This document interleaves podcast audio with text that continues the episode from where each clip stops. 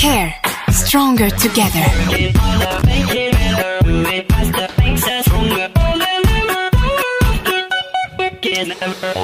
Eh bien, bonjour ma chère Yael. Bonjour Didier. Comment ça va bien? Je vais bien. Ah, ben moi je suis ravi de vous retrouver comme euh, une fois par mois, hein, puisque c'est le rendez-vous que nous fixe le CARE euh, chaque euh, semaine.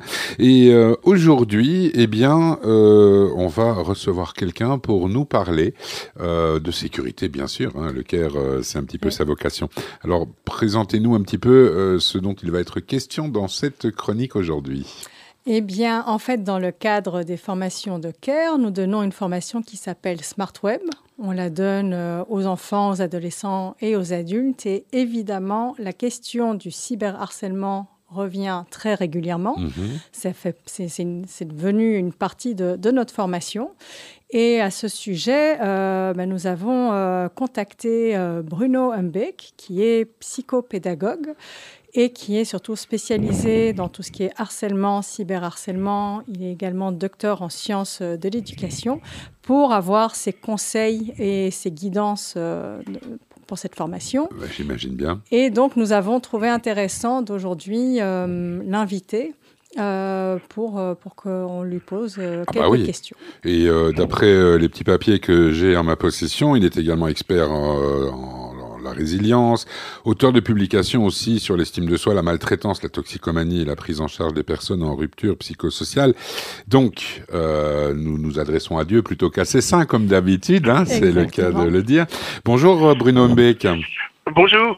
ravi que vous soyez là. Merci infiniment d'avoir accepté l'invitation de Radio Judaïka et de CARE en particulier. Alors, première question, euh, Bruno Mbeck. Quelle est la différence, Yael vient de l'évoquer, entre le harcèlement et le cyberharcèlement? Alors, il, il n'y a pas de différence. En, en soi, c'est le même mécanisme, simplement euh, qui est associé à une caisse de résonance. Ça rend le harcèlement beaucoup plus virulent, euh, parce que, en fait, ce qui crée, il faut bien comprendre par rapport au harcèlement, ce qui crée la situation de harcèlement, c'est la puissance de l'agression, parce que c'est une agression partagée devant ce qu'on appelle, nous, des spectateurs. Donc, des personnes qui, en regardant, vont figer les rapports de pouvoir et mettre celui qui les subit en situation d'impuissance à vivre. C'est ce, ce mécanisme de spectateur qui explique qu'en matière de harcèlement, il n'y a pas de, témoin passif. Vous êtes obligatoirement un témoin actif. Dès que vous observez, vous participez à l'agression.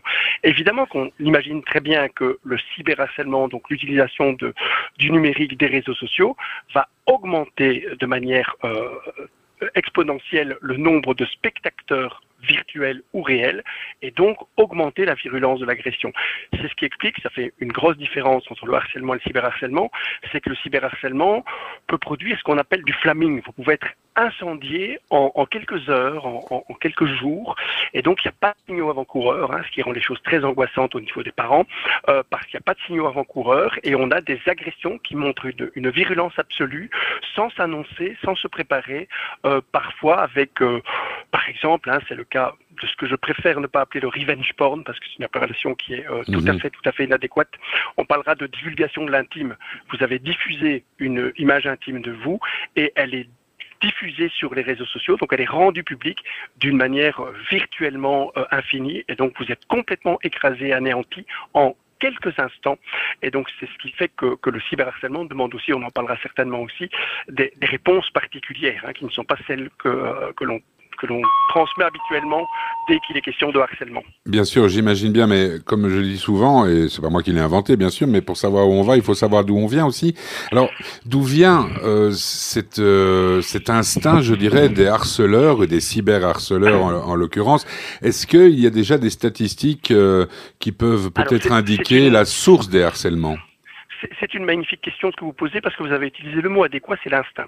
C'est-à-dire qu'il faut bien comprendre qu'il ne s'agit pas avec le harcèlement et le cyberharcèlement de gens méchants contre des gens gentils. Il s'agit d'un phénomène qui est l'utilisation du prestige social. Euh, obtenir du prestige. Il faut bien que les parents, que les auditeurs qui, nous écoutent prennent conscience du fait qu'un un réseau social, c'est pas un outil de communication, c'est un outil d'installation du prestige social. Le but, c'est d'exister intensément, d'obtenir des likes, et si on le fait en détruisant quelqu'un, eh bien on gagne deux fois parce qu'on gagne en anéantissant quelqu'un, et donc on installe son prestige. Et ce prestige social, ben, c'est un instinct. Il est lié à l'agressivité hiérarchique. On le voit dans tous les groupes humains contraints. On le voit se constituer d'ailleurs toujours de la même façon. Vous mettez un groupe humain ensemble, vous les obligez de rester ensemble. Dans un premier temps, vous allez assister à une espèce d'euphorie communautaire. Qu'est-ce que c'est chouette d'être ensemble? On le voit de manière très très spectaculaire dans les émissions de télé-réalité. Vous les mettez dans un loft, vous les mettez dans un, dans un château, où vous voulez. Dans un premier temps, ils sont copains comme cochons. Puis progressivement, ben, on va assister au délestage progressif des membres. On va commencer à se critiquer les uns les autres. On va voir les premiers signes de tension. Ça se manifeste dans tous les groupes parce que les rapports mmh. de pouvoir vont s'installer. Et donc vous aurez, c'est pour ça qu'on parle de saison du harcèlement. Hein. En septembre, basse saison, pas de souci mi-octobre, on parlera de moyenne saison. Il commence à y avoir des, des, élèves qui sont, euh, qui sont attaqués de temps en temps, qui sont agressés. On ne parle pas encore de harcèlement, mais on parle de difficultés d'intégration. Et puis à partir du mois de janvier, on est en plein dedans, on est dans ce qu'on appelle la haute saison du harcèlement, parce que ce qu'on va constater, c'est que les couples, les sous-groupes et les groupes, pour maintenir leurs relations et pour même les solidifier, vont avoir besoin de critiquer ceux qui sont à l'extérieur. C'est un phénomène typiquement humain. Et donc on voit alors se manifester cette virulence qui prend alors les formes de harcèlement. Bien, alors justement, euh, aujourd'hui on va s'attacher plus particulièrement euh, ben, à ce qui touche les enfants euh, avec Yael et le CARE. Alors le CARE, on sait, on, on, va pas faire une émission et une chronique exclusivement sur le harcèlement. Ça c'est de l'ordre, je dirais, d'un phénomène social. Mais le CARE est là pour, comme son nom l'indique, veiller à la sécurité et, et donc, comment peut-on prévenir cette euh, cyber, euh, ce cyberharcèlement, j'allais dire cette cybercriminalité, mais euh, c'est quasiment la même chose en définitive. oui, c'est très bien. Et, puis aussi, surtout, pardon, pardonnez-moi, mais je vais compléter ma question. Est-ce qu'il y a des moyens de contrecarrer cela? Une fois que c'est avéré, comment fait-on? Ce sont les deux questions essentielles. Il, y a, la conjonction de, de, deux manières de faire, mais qui sont complémentaires. On ne peut pas se contenter d'une seule. La première, c'est de construire du vivre ensemble, stimuler l'empathie, euh, en faisant en sorte que quand quelqu'un émet une émotion, il soit protégé dans la prise de parole. Si je dis que je suis en colère parce qu'on se moque de moi, personne n'a à me dire que c'est de l'humour. Et donc, il faut des, systèmes, euh, ce qu'on appelle par exemple les espaces de parole régulés. C'est une façon de dire une émotion se dit ne se contredit pas.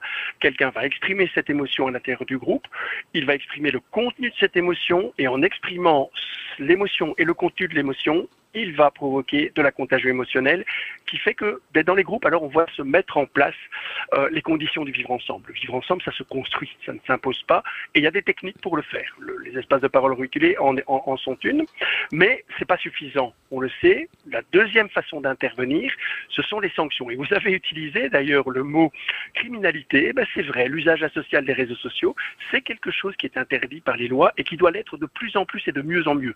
Il faut pouvoir émettre des sanctions sans obliger l'école à faire des enquêtes parce qu'on le sait, c'est très très compliqué. Euh, la plupart des élèves vont euh, effacer les contenus problématiques, vont les diffuser de manière telle que, que toute une meute va s'en emparer. Et donc pouvoir dire le coupable est là, on va le sanctionner, c'est euh, très très difficile, voire impossible. Il faut donc émettre des sanctions qu'on appelle des sanctions probatoires. Bien sûr. Pardonnez-moi de vous interrompre euh, parce que le temps le temps file évidemment. Euh, mais là, si l'école met en place déjà des mesures euh, coercitives, on va dire, ça sous-entend qu'elle est au courant et qui, si elle est au courant, c'est probablement via les élèves éventuellement, mais surtout via les parents. Alors ma question est, est la suivante quel conseil donneriez-vous aux parents qui découvrent que leur enfant est cyberharcelé, à part le fait de, le signaler dans l'école il y en a un très concret qui est facilité par une application qui va être généralisée très prochainement par la Fédération des Bruxelles, c'est faire des copies d'écran. Il faut qu'il y ait une trace. Il faut qu'on puisse dire, voilà, l'agression et elle est tangible. Et donc activer des copies d'écran sans imposer euh, que le parent prenne connaissance de ces contenus. Parce que sinon l'enfant, l'adolescent ne parlera pas de ce qu'il vit à ses parents. Parce que quand, par exemple... Il est dans la honte, probablement. Il est dans la honte. La mhm. divulgation de l'intime, par exemple, la dernière chose que vous euh, souhaitez, c'est que vos parents prennent connaissance des images que vous avez imprudemment diffusées. Hein. Alors, il faut surtout éviter de culpabiliser l'enfant. Euh, L'adolescent, quand il a diffusé des images bah, qui n'étaient pas appropriées sur un réseau qu'on appelle un réseau intime, et puis qu'une personne dans ce réseau intime a divulgué sur un réseau social, euh, si vous le culpabilisez, ben, vous allez produire à ce moment-là de la honte et la honte produit le silence. et donc dire à son enfant, tu peux tout nous dire, on va pouvoir contrôler le phénomène, on, tu fais des copies d'écran, on envoie ces copies d'écran à l'école ou à la police, hein, parce qu'il y avait toujours une réponse scolaire et euh, pédagogique et une réponse judiciaire qui doit pouvoir être couplée. Et à partir de là, eh bien, on va pouvoir activer une réponse de l'école sous forme de sanction chez tous ceux qui divulguent, divulguent ce type de contenu Mhm. ou qui participent à sa diffusion ou qui surenchérissent ou qui like ou qui en tout cas participent à l'agression. Et bah, la plainte euh, juridique va aussi être facilitée par les copies d'écran qui auront été réalisées. Et donc vous aurez une facilitation des deux euh, types de réactions, Oui. la réaction pédagogique et la réaction euh, juridique et judiciaire par les copies d'écran. Donc il faut toujours dire aux parents, copiez les écrans, soyez présents sans être intrusif et invasif. Euh, les écrans, vous ne devez pas nécessairement en prendre euh, connaissance, mais vous devez les diffuser là où on peut les traiter et là où on peut les empêcher, parce que c'est sans doute le conseil le plus important qu'on peut donner. Surtout ne pas considérer le cyberharcèlement comme une fatalité face à laquelle on est démuni. Il y Bien a des sûr. façons d'agir. Ce qui est important, c'est d'avoir un interrupteur, le CyberHelp, qui est une application qui permet finalement de faire ces euh, copies d'écran de manière facilitée et qui stocke les données pour pouvoir les envoyer euh, à l'école. Eh Excusez-moi, est-ce que cette, euh, cette application est déjà active? Est-ce qu'on peut déjà la Alors, elle est télécharger? active dans, dans un certain nombre d'écoles. Euh, la Fédération Wallonie-Bruxelles, je le sais, est en train euh, de, de- de le mettre en place pour euh, la diffuser dans toutes ces écoles. Mais c'est un interrupteur, hein, il faut bien comprendre. C'est juste un déclencheur d'alerte qui permet à l'élève, euh, finalement, une fois qu'il subit une agression, d'appuyer sur un petit bouton. Ses écrans sont, co- sont copiés. Un deuxième petit bouton arrive. Tu estimes que tu es cyberagressé. Il appuie sur le deuxième bouton. Les écrans arrivent à l'école. Évidemment, il faut que l'école soit équipée Bien à sûr. la fois pour stimuler l'empathie, mais aussi pour émettre des sanctions. Euh, ce qu'on appelle nous des conseils d'éducation disciplinaire sont sans doute ce qu'il y a de plus indiqué pour le faire. Bien. Euh, Bruno Mbeck, ma dernière question, euh, et elle est, elle est de taille en même temps, parce que on arrive toujours à ça, c'est toujours les bons qui payent pour les méchants, mais faut-il interdire l'accès aux réseaux sociaux avant un certain âge, selon vous? Et sinon, quelle est selon vous l'attitude à adopter à- face à cette exposition Alors, ben, au cyberharcèlement? C'est une superbe question de conclusion. Surtout, ne pas diaboliser les réseaux sociaux. Si vous diabolisez les réseaux sociaux, si vous dites à votre enfant, non, tu es trop jeune, tu as 11 ans, attends d'avoir 12 ans, attends d'avoir 13 ans, vous allez créer les conditions du silence. On le Mhm. sait, ça va être de plus en plus nombreux et de plus en plus jeunes. Si vous dites les réseaux sociaux c'est dangereux, tu ne peux pas aller là-dessus, il finira par y aller, mais quand il ira, il vous en parlera pas s'il lui arrive quelque chose de négatif parce qu'il sait ce qu'il va entendre. On t'avait dit de pas aller là-dessus.